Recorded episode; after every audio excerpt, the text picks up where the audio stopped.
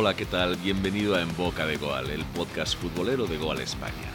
Una excusa para repasar contigo algunos de los aspectos más llamativos de lo que sucede en la Liga Española y sus alrededores. Estamos aquí cada semana para ofrecerte pequeñas píldoras en forma de balón a través de lo que nos cuentan los periodistas que siguen a los equipos de nuestro fútbol. En este decimocuarto partido se van a pasar por en boca de Goal Adrià Soldevila, que nos va a hablar sobre el derby de Barcelona, Fran Guillén, que pondrá cordura en la locura que supuso el partido del Atlético de Madrid y el Getafe en el Metropolitano, y Manolo Nieto, con quien nos atreveremos a preguntarnos si Nabil Fekir es ahora mismo el mejor jugador de la liga. Comienza en boca de Goal.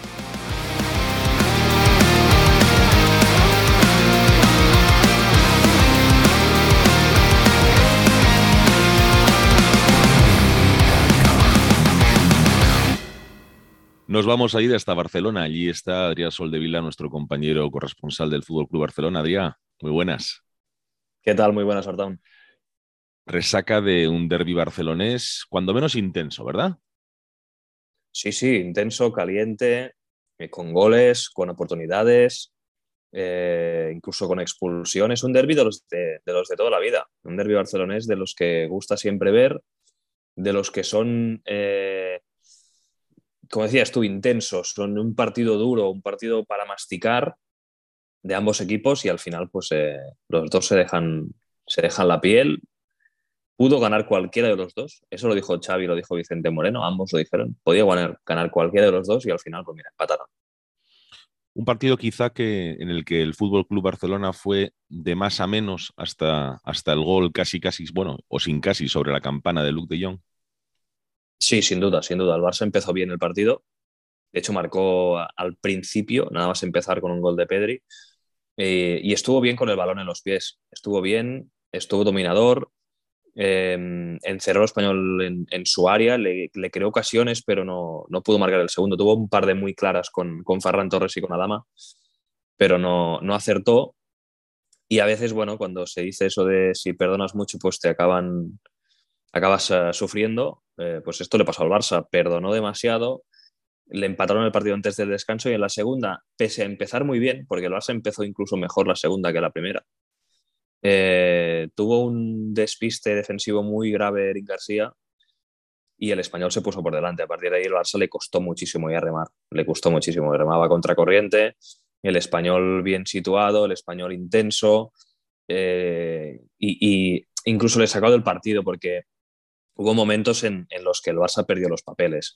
Eh, la expulsión de, Piqué por encararse con Nico Melamed, una entrada muy dura de Eric García también, eh, una falta también innecesaria con los brazos de, de Adama Traoré que encendió mucho al público, Gaby hiperrevolucionado. Bueno, ya el Barça ahí, eh, en vez de, dominar el balón, pues estuvo más pendiente de, de ser reactivo y no, no estuvo bien. De hecho, se pasaron buena parte del segundo tiempo eh, intentando generar ocasiones centrando al área, pero no, no había rematador, ni Ferran, ni Aubameyang que entró en el segundo tiempo, ni el mismo Dembélé remató ninguna vez a, portería.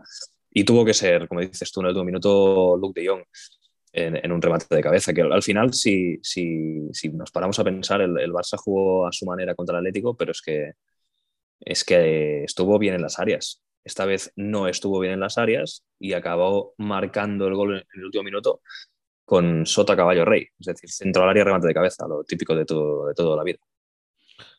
Se puede decir que en un momento dado del partido vimos a un Barcelona de papel. Sí, sí, porque había tal, ambientazo en, en Cornellá que, que les costaba incluso a los jugadores comunicarse porque no, no se entendían, no sabían qué decían y al... hubo un momento con el 2-1 del español que Xavi quiso modificar el sistema, el Barça estaba jugando en 4-3-3 y decidió poner un 3-4-3 y para facilitarle la vida a los futbolistas, que no sé si les, se les acabó facilitando o no, hmm. eh, les, les, escribió un papel con el sistema y cuando entró de, eh, Nico González en el campo, ese papel se trasladó a, a Busquets y a Piqué que lo estuvieron intentando interpretar durante 20, 30 segundos y no sé si lo acabaron de entender, porque se les veía con una cara un poco rara, pero bueno, al final el Barça sí que cambió el sistema y se puso en 3-4-3. Oye, em, la duda que me queda es si, no sé, desde fuera, aunque tú estás muy cerca, pero desde fuera, los que cubrís el Barcelona habitualmente, empezáis a ver, empezáis a intuir, después de las entradas de jugadores que ha habido en el mercado invernal, si Xavi va acercándose a un once tipo en el que confiar, sobre todo con esas entradas, fundamentalmente en la delantera. Sí, de hecho es que eh, en diferencia al partido contra el Atlético de Madrid solo hubo un cambio. Y un cambio por obligación, porque Dani Alves estaba sancionado, con lo cual entró Serginho Deste en su lugar, que no supo interpretar el mismo papel que Dani Alves ni de lejos. A Dest le cuesta bastante interpretar tácticamente al, al Barça de Xavi y, y, no estuvo bien, no estuvo bien Serginho Dest.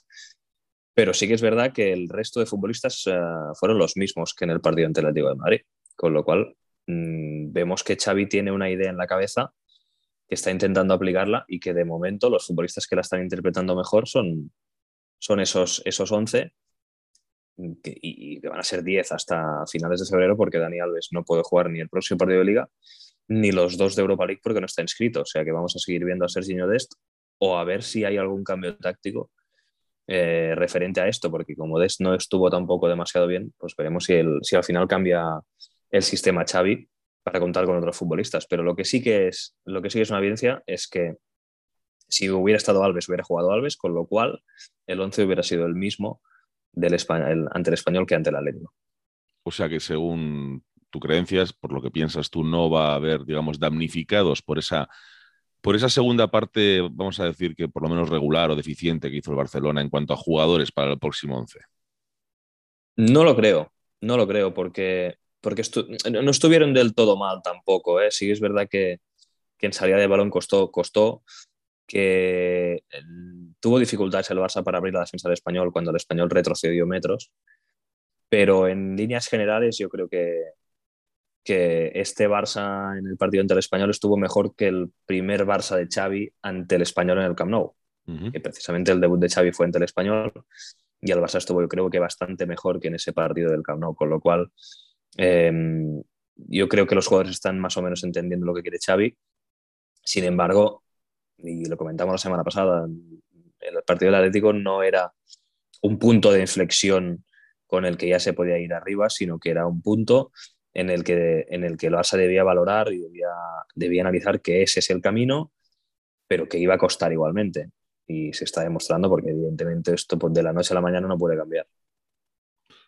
Vamos a ir recogiendo ya, Adrián. La última que te voy a hacer tiene que ver con que el próximo jueves hay Europa League. El Fútbol Club Barcelona recibe al Napoli en el Camp Nou.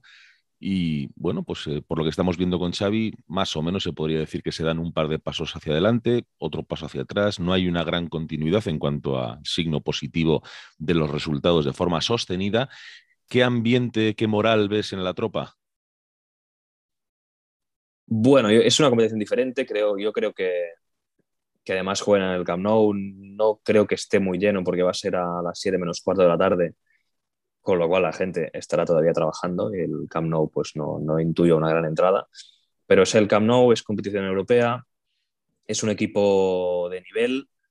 Eh, bueno, yo espero ver al Barça que vimos ante el Atlético mm, y que sea mucho mejor que el que vimos ante el Español. Pero como es muy impredecible, todavía este Barça está construyéndose prácticamente de cero, pues no podemos augurar nada. Eh, lo que sí que te puedo decir es que al Napoli le gusta tener el balón. Es un equipo al que, al que le gusta trabajar el balón, que va muy bien por bandas, es un, equipo muy rápido por las bandas. Mm, con lo cual, el Barça tendrá que hacer uno de sus mejores partidos. Porque eh, si os acordáis, lo, que, lo que viene perjudicando más al Barcelona es la velocidad de sus equipos en transiciones de los rivales. Y el Napoli tiene Mm, dos flechas en las bandas. Está Irving Lozano, está ah, el capitán Insigne, que pueden hacer mucho daño al, Barcelona, con lo cual deberá estar muy atento, eh, sobre todo en las coberturas. Y veremos, veremos si, el Barça se hace con el, con el balón desde el principio o si le cuesta, o si le cuesta, porque al Napoli es un equipo que también le gusta tenerlo. Veremos entonces. Eh, tenemos tiempo de aquí hasta el jueves. Adrián Solve. Soldevila, como siempre. Muchísimas gracias. Un abrazo, Alberto. Muchas gracias.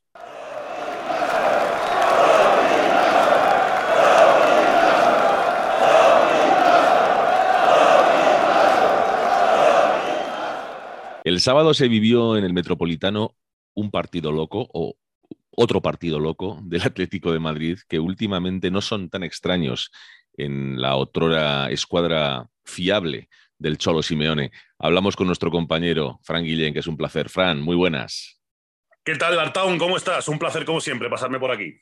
Pues, eh, ¿cómo estoy? Pues mira, eh, estoy sorprendido porque, aunque es verdad que no es la primera vez que ocurre lo que está ocurriendo un poco con el equipo del Cholo Simeone, eh, sí que es verdad que se están dando partidos un poco infartantes que normalmente están cayendo del lado de la moneda de, los colchoneros, que cuando se producían hace años, antes de que llegara el Cholo, eh, no siempre la moneda caía, caía cara, muchas veces caía cruz.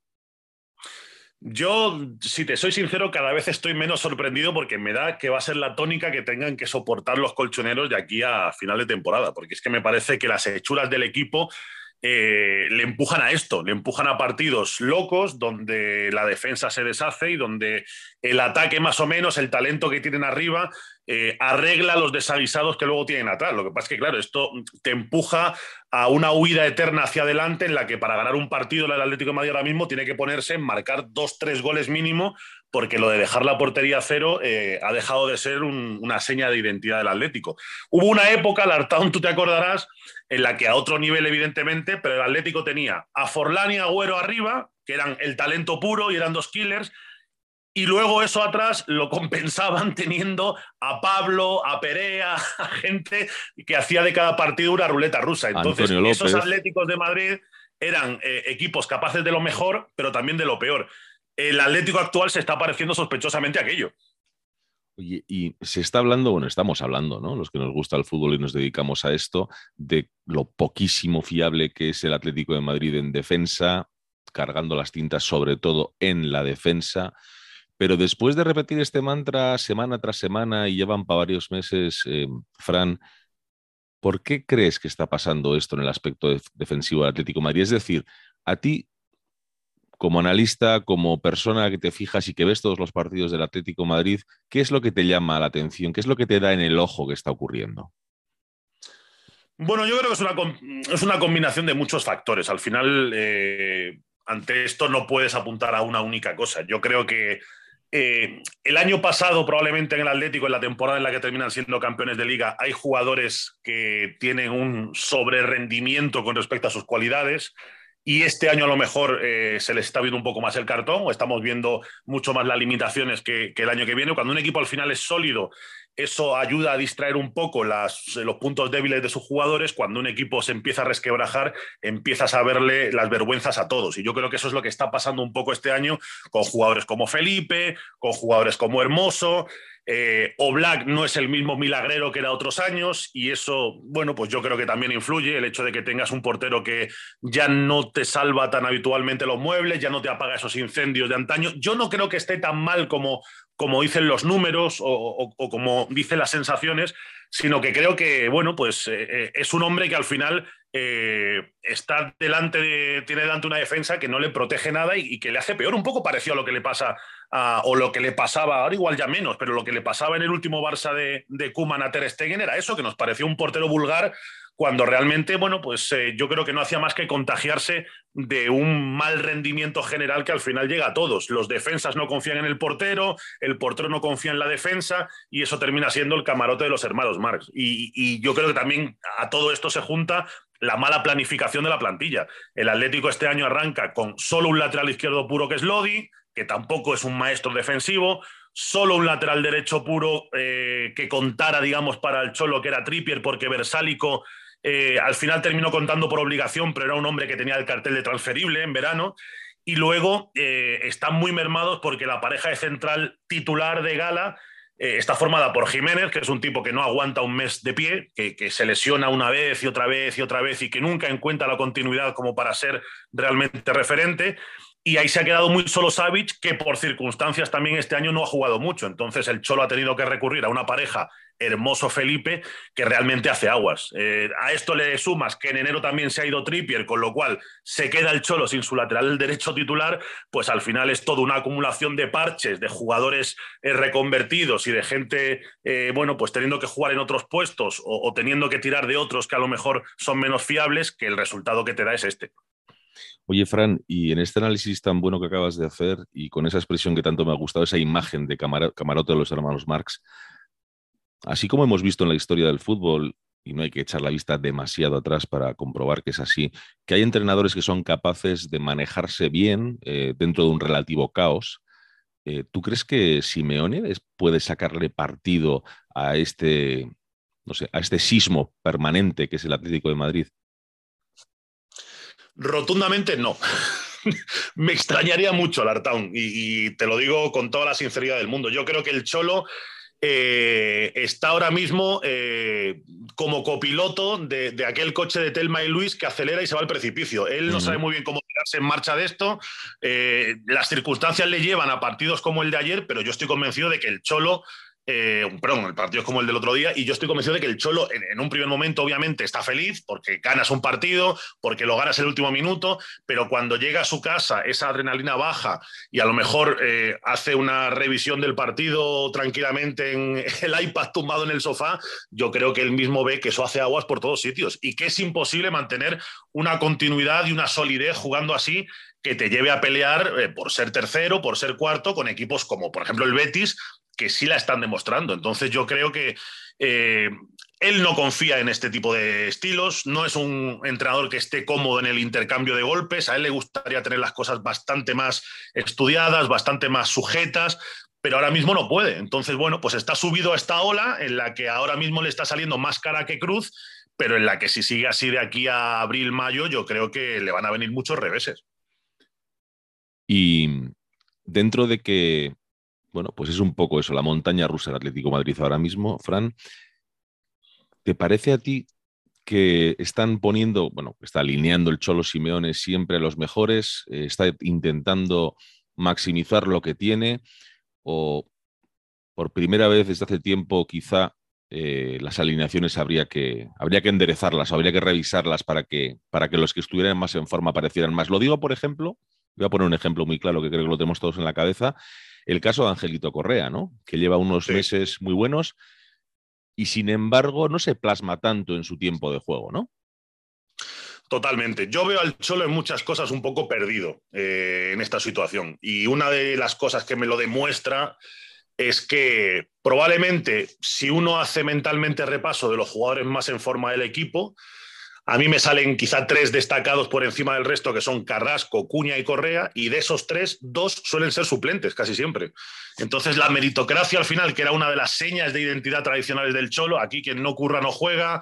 Eh, en su día el Atleti fichó a Grisman y Grisman no empezó a ser titular indiscutible hasta que no se lo ganó. Eso mm, yo no lo veo este año. No lo veo con gente como Luis Suárez, no lo veo con gente atrás en la defensa que no para de cometer errores, que no, pero que sigue jugando.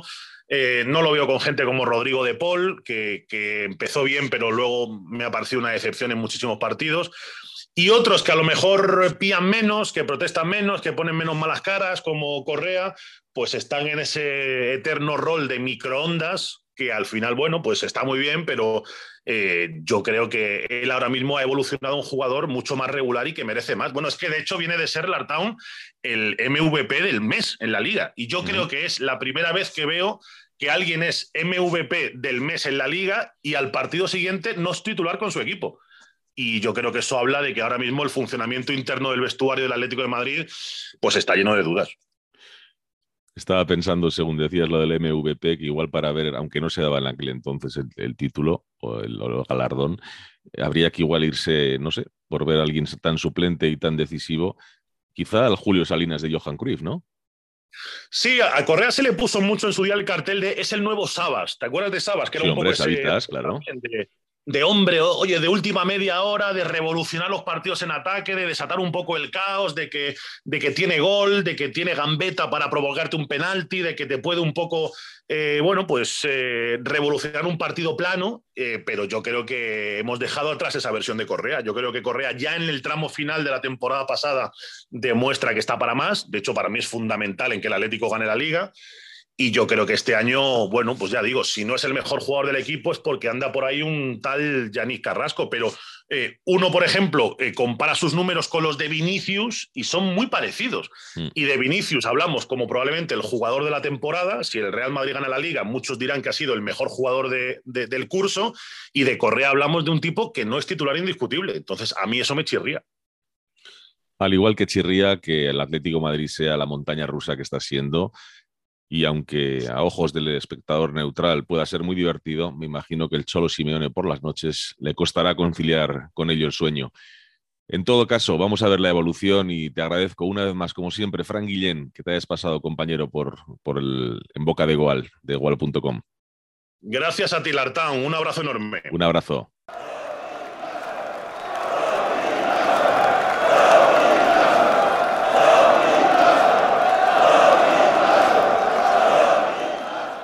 Muchas veces da la sensación que aquello que no ocurre en Madrid o en Barcelona no existe o bueno, tampoco voy a exagerar, no es que no exista, pero no tiene el mismo glamour o el mismo recorrido que lo que tienen las dos grandes ciudades. Em, cuando el Real Madrid, como está ahora liderando la liga, tiene grandes actuaciones de dos de sus estrellas, ya sea Vinicius, ya sea Benzema, incluso Courtois, el portero o muchos otros, se les califica como los jugadores de la temporada, como el mejor jugador de la liga, pero, pero si uno va un poco más a las orillas, a las orillas de la, de la liga, de la competición, se encuentra equipos que están dando la talla casi tanto como el Madrid y más que el Barcelona, como es el caso del Betis, donde hay un jugador que a mí particularmente me tiene enamoradísimo y sobre todo en el que aprecio que hay un cambio en los últimos tiempos y quiero que nos lo cuente un gran especialista como es en Nabil Fekir y en el Betis eh, nuestro compañero Manolo Nieto. Manolo, muy buenas. ¿Qué tal, amigo? Muy buenas. Gracias por, contar conmigo para, para, exponer lo que está haciendo, es lo que tú bien has dicho, ¿no? Una de las grandes figuras de este campeonato. Porque todos tenemos en la cabeza, no los que estáis en el día a día del Betis o, o, del fútbol en Sevilla, pero todos teníamos en la cabeza ese Nabil Fekir em, pues muy técnico, muy sorprendente, muy espectacular, pero que era un poco guadianesco y que quizá hasta se le podía tildar de una cierta falta de compromiso en ocasiones. Eh, nos ha callado a todos. Ese, ese Fekir nos lo han cambiado y ya no existe, ¿no? Sí, pero eh, eh, es cierto, ¿eh? A ver, que si nombramos a ese Fekir, ese Fekir existía y, y, estaba, estaba palpable y latente en el antiguo Betis, pero claro, Llega la figura de Manuel Pellegrini, llega los métodos del chileno, llega y ve a Fekir el tremendo potencial que tiene y lo, pues, lo convierte en el buque insignia ahora mismo del Real Betis, en un futbolista pues no solamente con una calidad inmensa, sino con un potencial para, para, defender también muy grande, como se pudo ver en la eliminatoria contra Rayo Vallecano, donde lejos de, de ser un buen partido, porque al final la tónica de, de, Fekir siempre es un futbolista que mínimo te da un 7 en cada, en cada encuentro, es muy raro que te dé una nota por debajo de esa cifra. Eh, lo cierto es que se fajó y, se metió en el encuentro y, y, apencó con la faceta defensiva que otras veces no está eh, para esas cosas, ¿no? Y, que yo, ojo, que yo a los futbolistas de calidad eh, siempre les quiero que no defiendan nada, que estén atacando y que se dediquen a atacar, que para eso está. Eh, repartir los papeles de cada, equipo, eh, cada miembro en cada equipo es cuestión del entrenador y yo, si fuera entrenador, haría eso. Pero es que es tan extraordinario el cambio que ha pegado de la mano de Manuel Peregrini que yo no sé si es que la ha convencido, si el futbolista se ha visto también arropado por un técnico que, es del primer nivel como él, que, ha estado en equipos, que ha tratado a grandes figuras del fútbol y, que sabe manejarlo pero lo cierto es que hoy por hoy podemos estar hablando de que Nabil Fekir, eh, a ver, mm, va a sonar raro o quizás teniendo en cuenta que, estamos hablando del Real Betis, no del Barcelona, del Atlético Madrid o, de, o del Real Madrid, ¿no? Pero para mí es el futbolista que ahora mismo tiene más calidad de toda la Liga Española. y lo digo a boca llena, me pueden tirar de loco, pero es que Em, que haga cosas en el fútbol o en los partidos, como lo maneja Nabil Fekir en estos momentos, yo no he visto otro futbolista que, lo haga y lo consiga, sobre todo que lo consiga. Y hay y una cosa también fundamental, que creo que, ha sido el cambio de esta transformación y que haga que Nabil Fekir sea incluso más determinante sobre el terreno de juego, que son los goles. Antes no marcaba, ahora está marcando. Y eso ya le hace ser un futbolista mm, determinante, ¿no? Lo siguiente, por eso estamos hablando de que es uno si no el mejor futbolista ahora mismo en el estado de forma de la liga, de los dos primeros, ¿eh? ya te digo yo. Manolo, y además con un, con un añadido que hace que esos equipos que siempre están revoloteando alrededor de todos los clubes para ver quién destaca y llevárselo, en el caso de Fekir, está recién renovado por el Betis, con lo cual ni siquiera está en peligro de que se pueda marchar, ¿no? Eh, a ver, el peligro siempre existe, está recién renovado. Eh, el futbolista renovado eh, con una convicción tremenda en el proyecto, eh, en la ciudad y sobre todo en las posibilidades que tiene el Betis y rodeado de los jugadores que, de los que está rodeado.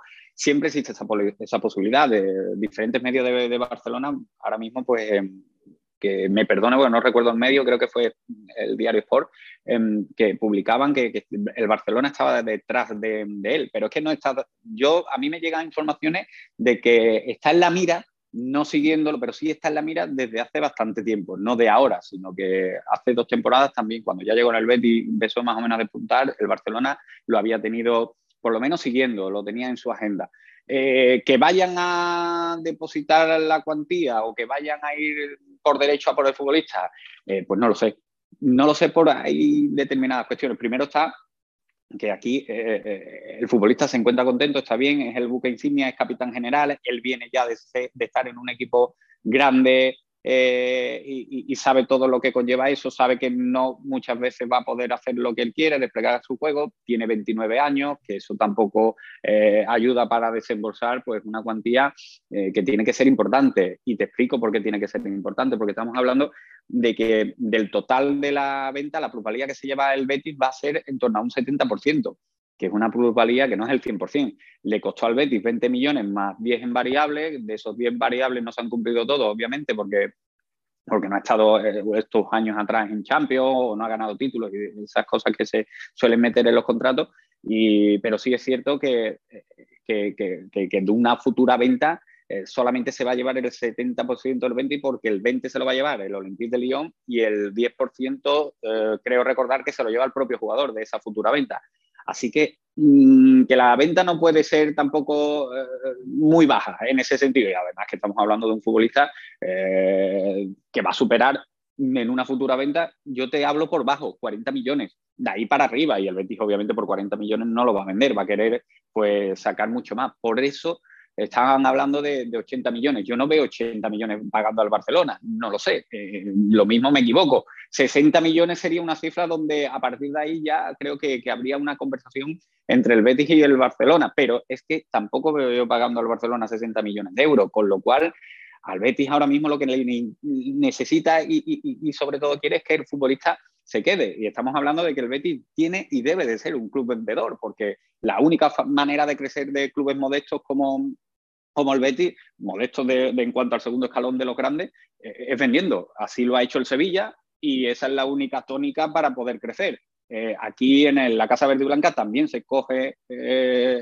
esto como ejemplo porque es la única manera de crecer para, un club como Sevilla, como Betis, como, como, Valencia ahora que, va a necesitar también crecer. Es la única fórmula con lo cual mm, no estarían, pues no, no, verían con malos ojos una venta, pero claro está, es que ahora mismo lo que le da Fekir en el terreno de juego es mucho más para conseguir cosas, que es otra de las maneras de crecer. Y estar en Champions también se crece con los monumentos que, se reciben de la competición europea. Entonces, claro, eh, ahora mismo vender a Fekir mm, se me antoja raro, salvo que sea una oferta estratosférica.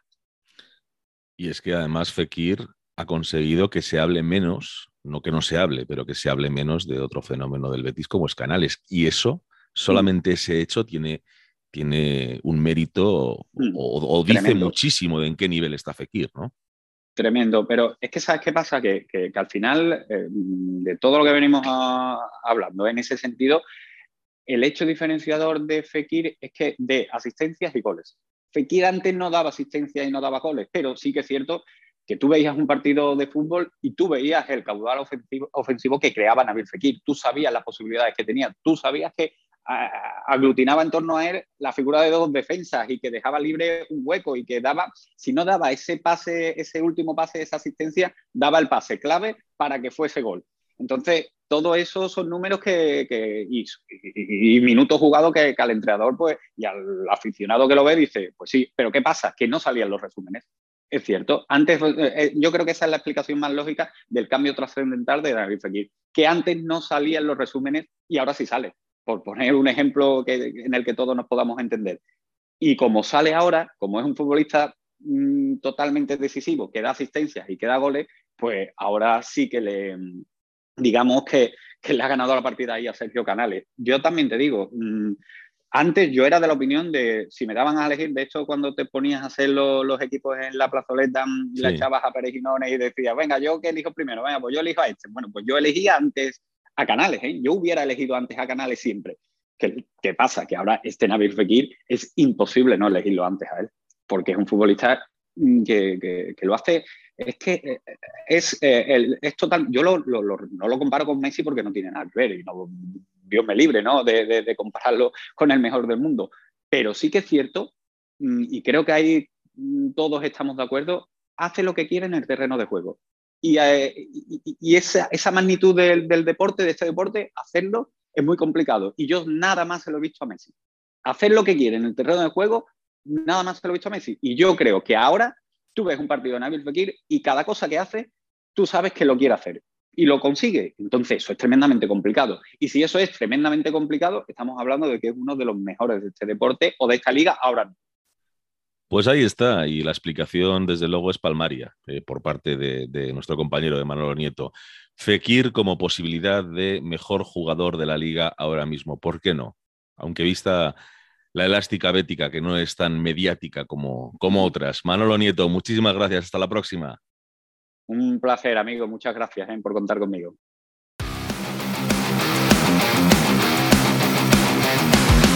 Aquí termina el partido de En Boca de Goal de hoy. Te remitimos a la próxima convocatoria para que juntos disputemos el decimoquinto partido de este podcast. Mientras tanto, nos puedes leer en goal.com. ¡Feliz semana!